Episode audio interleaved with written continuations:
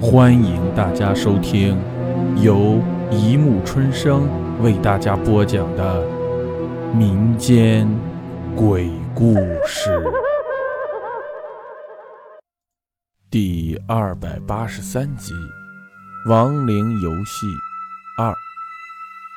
两个人顺着操场边缘向教室跑去。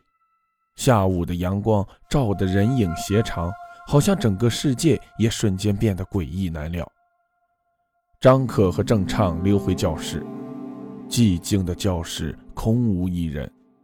两人缓步走到邹之平的位置，轻轻拽出书包，互相望了一眼，兴奋地拉开了书包拉链。让两人失望的是，书包里并没有什么意想不到的东西。只有一张非常大张的白纸，还有两个奇形怪状、小巧的玩意。这是什么？郑畅拿着那张白纸翻来覆去的看着。张可没有理会郑畅，他倒是对那几个怪模怪样的玩意比较感兴趣，拿在手里仔细观察着。你们干什么？教室门口突然一声暴喝，张可和郑畅吓得一抖，慌忙扭过身去。邹之平站在门口，怒视着他们，良久，又无奈地垂下头，表情呆滞地向他们走来。呃，对对，对不起，我我们只是看看。郑畅慌忙把白纸放在桌子上，然后拉拉张可，示意他赶紧走。呃，对，对不起。张可手足无措地跟着郑畅跑出了教室。两个人跑回操场，郑畅心有余悸地拍拍胸脯，啊，还好。他没带我们去教务处，不然就糗大了。郑畅，你看这个。张可拉住郑畅，将手掌摊开，一个小巧玲珑的人偶立在他的掌心。这这是什么东西？郑畅伸手去拿那个人偶，谁知手指刚刚触碰到，便大叫了一声：“这这是什么鬼东西啊？还咬人不成？”张可不解地看着郑畅，会不会太夸张？这只是一个木头做的人偶。郑畅揉着手指，有些害怕地望着张可手中的人偶。的确，那只不过是一个木头做的、毫无生命的死物，怎么会咬人呢？确定了自己的想法，他又将手伸向了那个人偶。哼！这一回，郑畅叫得更夸张，一下子跳出老远。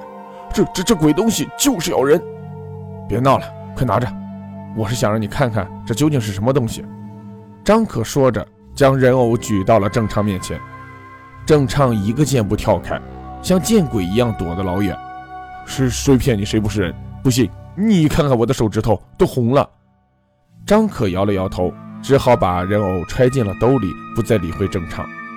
放学的时候，张可没有见到邹之平，他想，这个呆板的女孩竟然还懂得逃学。他本想将那个玩意儿还给邹之平，看来只好等明天了。回到家，张可吃完饭便猫进了自己的卧室，急不可耐地拿出了那个人偶，饶有兴趣地观察起来。说它是人偶也不太准确，还是个玩意儿。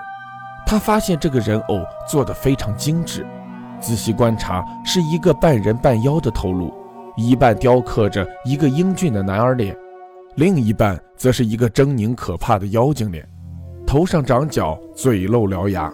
面上长须，像极了地狱里的恶鬼。他拿在手中，左看右看，也想不出这是什么鬼神的造型。看得久了，便觉无聊，索性丢进了书包。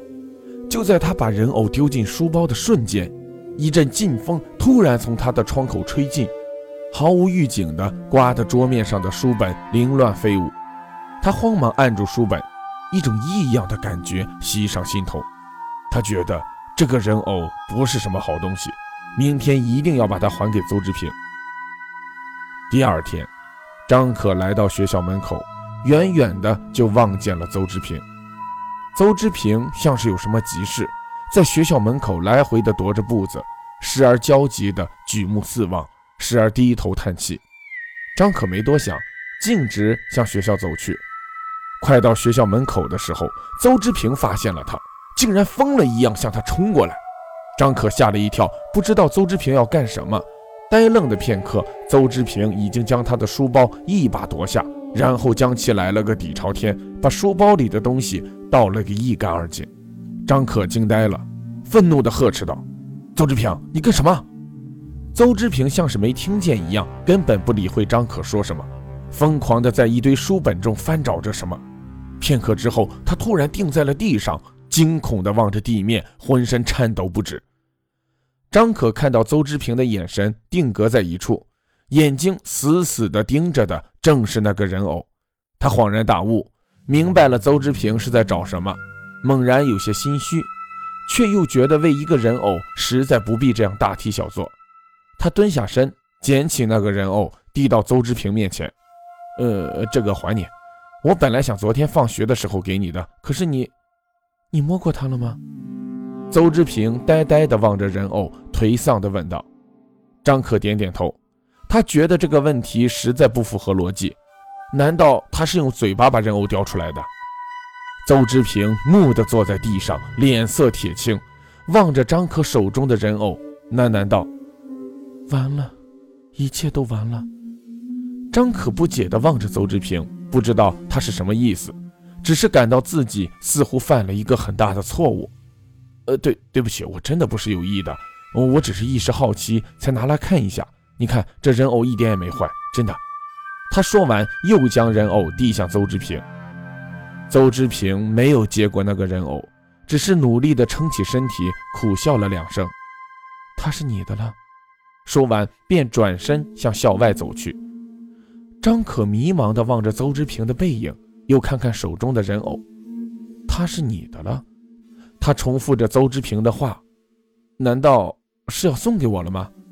他正猜想，邹之平忽然转过身来，狠狠地盯着他：“你永远不可能离开他。”邹之平一字一顿地说完这句话，就走掉了。好了。